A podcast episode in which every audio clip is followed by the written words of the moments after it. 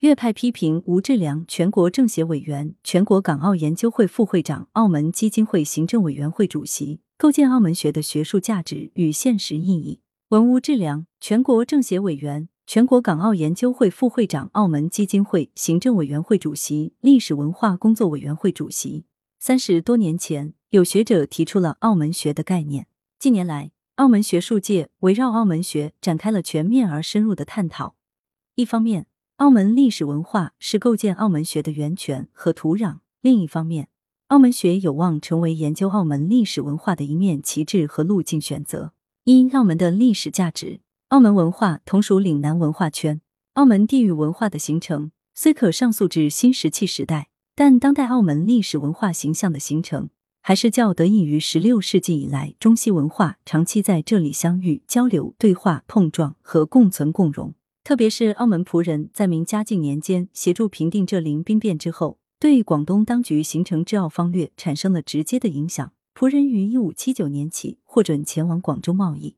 两年后传教士陆续获许进入内地传教，为天主教在华传教事业开辟道路。以利玛窦为首的耶稣会士甚至得以进入北京朝廷，直接向徐光启、李之藻等士人传播西方思想。明朝受到满洲人威胁后。这两位士大夫更力主引进和仿制西洋火器，并在居澳仆人全力捐助下购买大众火炮，充实明朝军队战力。另一方面，虽然其实西洋火炮性能较优，但仆人并未忘记中国式火药的发明者，也是最早将火药兵器应用于战争的国家。所以，仆印总督和西普国王曾多次指示从澳门挑选炮手，向果阿的仆人传译。由于伊比利亚半岛枪炮铸造业并不发达。里斯本当局于是不断指示普印总督从澳门招聘华工到果阿，并经澳门进口中国生铁铸炮。中葡技工合作在澳生产铜炮和铁炮，使澳门成为远东火炮主要供应地。中西交流当然不止宗教和火炮。清初南疆一直未禁，顺治和康熙两帝先后多次发出禁海令和迁海令，澳门却可独善其身，仆人获批准开放澳门与广州的陆路运输贸易。澳门特殊地位得以维持，险渡难关。康熙由于对西方科技艺术产生浓厚兴趣，所以对澳门也甚为关注。在收复台湾后，即派吏部侍郎杜真、内阁学士石柱往澳门巡视，待他们回来，更主动垂询情况。康熙通过澳门积极主动延揽和使用西方科技人才，责成礼部和兵部遣人到澳门调取通晓历法的传教士徐日升来京。后来更亲笔御史两广总督赵洪灿和广东巡抚范时崇，现有新到西洋人，若无学问，只传教者暂留广东，不必往别省去，许他去的时节另有旨意。若西洋人内有技艺巧思或系内外科大夫者，即速着督府差人送来。在礼仪之争爆发之前，康熙虽然限制在华传教活动，却也没有采取拆毁教堂、驱逐传教士等粗暴办法，而掀起礼仪之争后。澳门作为葡萄牙在远东的政治经济势力中心以及天主教传播的基地，成为了双方信使往来的交接点，也是康熙取得情报资讯的来源地。他通过澳门派遣多位传教士前往罗马教廷，表达自己的看法和意见，并责成近臣和广东地方官员密切关注遣使往来的情况。后来雍正继位，在华传教士被驱逐出境，澳门转而变成被逐传教士的收容站。这时的澳门。发挥出与内地一般口岸有所不同的特殊作用。由此可见，澳门之所以能形成中西文化交流并存的社会氛围，完全是它既作为中国仅有的对外合法孔道之一，又作为沿海和内地之间的缓冲区。尽管澳门华洋居民的人数极为悬殊，华人与居澳仆人相互之间也存在巨大的语言文化差异，但基本上可以在方圆仅数公里的小城中和睦相处，交汇互通。有史记载的重大个别冲突仅有数宗，不能不承认，这却是世界民族交往史的艺术。而葡萄牙对异教徒的包容一向为世人称赞。航海大发现时期，便吸纳了众多受宗教裁判所迫害的犹太人。澳门传统上的开放宽容精神更有过之而无不及。如在葡萄牙被驱赶的亚美尼亚人，一七六三年还获普属印度总督的特许，可在澳门居住。而其实的葡萄牙，若有人收留亚美尼亚人，将面临被处死的刑罚。但是，当澳门衰落之际，其兼收并蓄的极大包容性就明显减弱。除非周边地区发生天灾人祸、外逃人潮无法阻挡，澳门外来人口增长一般都会受到有意无意的抑制，或本地居民自然流失，这反而避免或缓和了可能产生的尖锐社会矛盾，维持着祥和的共处环境，等候下一次繁荣机会的到来。澳门的中西文化交流史及其社会价值观念的形成和发展，就是在上述的背景下周而复始，生生不息，也使学术界更注重从文化价值上解读和阐释澳门。澳门地处边隅。长期以来都不十分引人注目。近年来，澳门之所以被发现和注意，与博彩开放带来的经济繁荣不无关系，但更值得关注的是其独特的文化意蕴和政治内涵。正是在独特的历史演变中，澳门逐渐形成兼收并蓄、包容共处的特性，不同民族、不同宗教、不同风俗、不同文化共存共进、和睦相处、平等对话，不同而和，和而不同，共同搭建了一个人类文明实验室。为人类文明的发展圈点了一个闪亮的符号。也正因此，澳门历史城区被联合国教科文组织评为世界文化遗产。澳门研究以往侧重东西方文明的接触、冲突与融合的历史呈现，而如今研究视角转向世界文明地域化的生态形式和存在方式，即探讨本土知识体系的构建、阐释作为人类文明实验室的澳门模式和澳门价值。澳门提供了中西文化相遇和对话的公共空间，同时具有的独特政治地位使其兼备多重的社会身份认同，从而便利并增进了中国与西方世界之间的对话和理解。二、澳门学的进展，从历史文化视角切入去解读和阐释澳门，既为澳门学提供了环境、土壤和理论源泉，又为澳门学的学科建设提供崭新的探索路径。澳门学。是澳门学术界上世纪八十年代中提出来的一个概念，其目的是引起人们对澳门和澳门研究的重视，系统研究澳门问题，加深对澳门历史和现实特殊性的认识，科学的把握澳门政治、经济社会和文化的发展规律，全面挖掘、探索澳门的价值和意义，以便澳门顺利的回归祖国，并为澳门特区成立创造条件。回顾澳门过去三十多年的发展历程，我们看到。澳门学在以下几个方面取得了可喜的成就：第一，对澳门回归祖国、政权交接这个历史性的政治制度变迁及其经济、法律、社会、文化制度的适应化以及非殖民化的历史性重大课题进行了全面而广泛的讨论。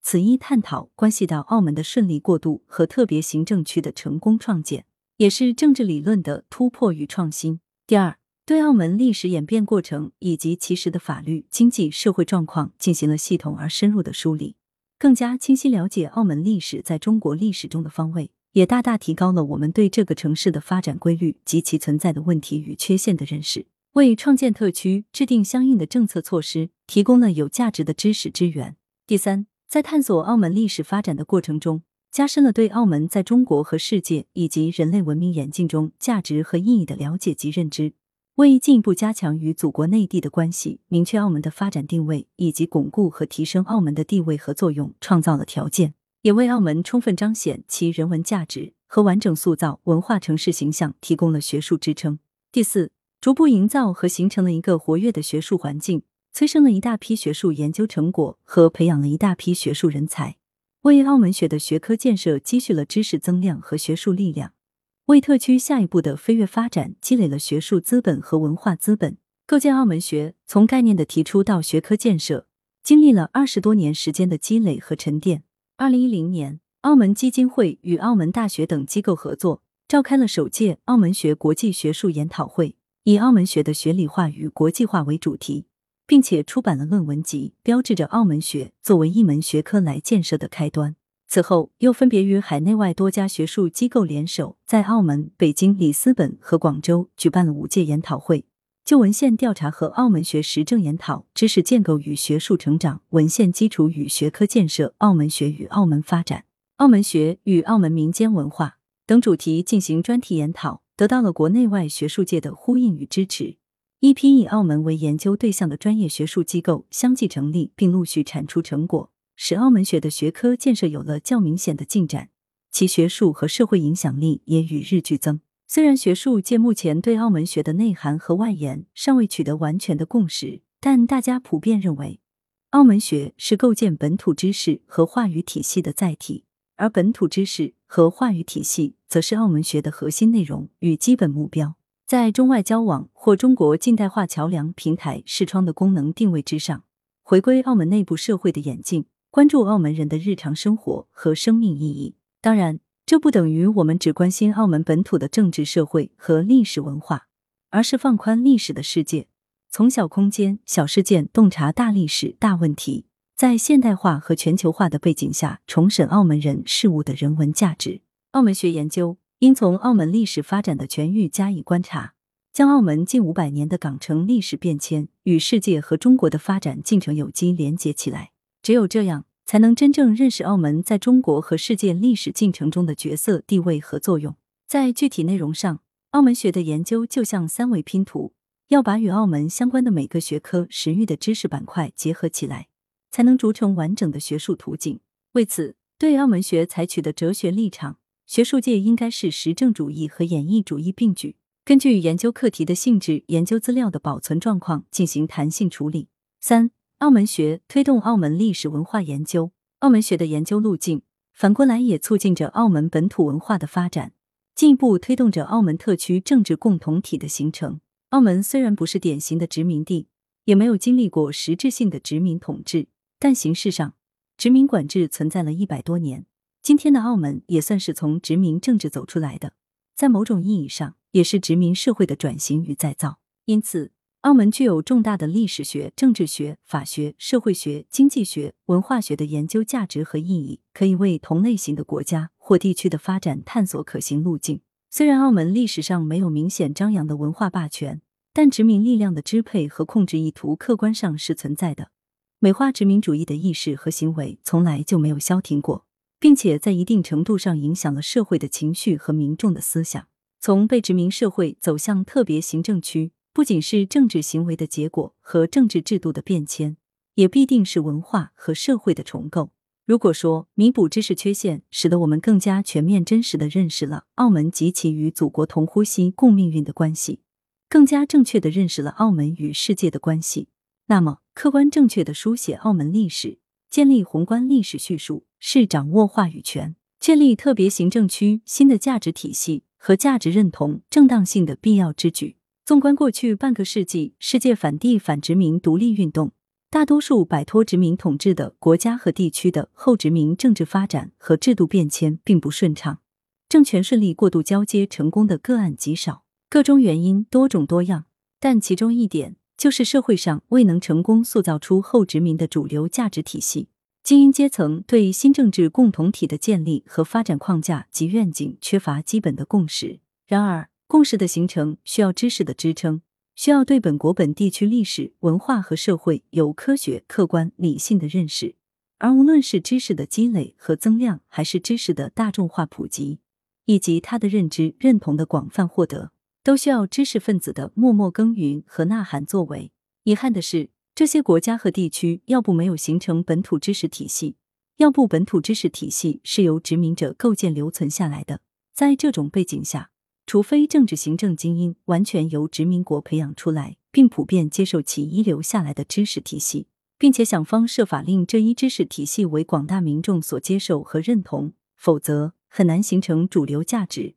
更无法达至政治共识。新的价值体系和社会秩序便无从创立，动荡不安，甚至社会撕裂也就不可避免了。历史告诉我们，无论政权过渡交接如何平稳顺利，新生政治共同体完全接受和继承殖民者遗留的知识体系和价值体系是不可取也是不可能的，没有成功的例子。一个新的政治共同体是一个新的主体，必须建立在新的归属感及国家认同的基础上，必须进行不同程度的文化和社会重构。澳门学的贡献就在于积累和生产了知识，弥补了自身和社会的知识缺陷，并使得新的知识体系逐渐成型，为普罗大众所接纳和认同。在此过程中，把握了话语权，并创造了建立新的价值体系及其认同的基础条件。此一条件，便是价值导向正确的历史宏观叙述、客观科学的澳门区情趋势把握、澳门社会形态的深入分析，以及澳门现象、澳门模式普遍意义的提炼。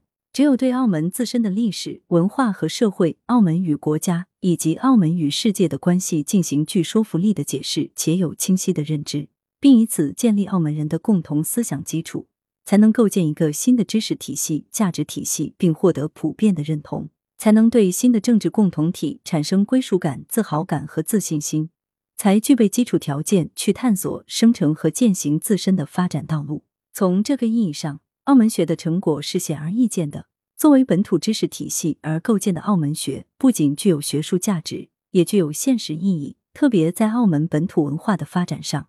因本土知识体系内容的丰富，而使本土文化的内涵越发丰满，越能凸显个中的人文精神和突出的普遍价值。来源：羊城晚报羊城派，责编：吴小潘，校对：潘丽玲。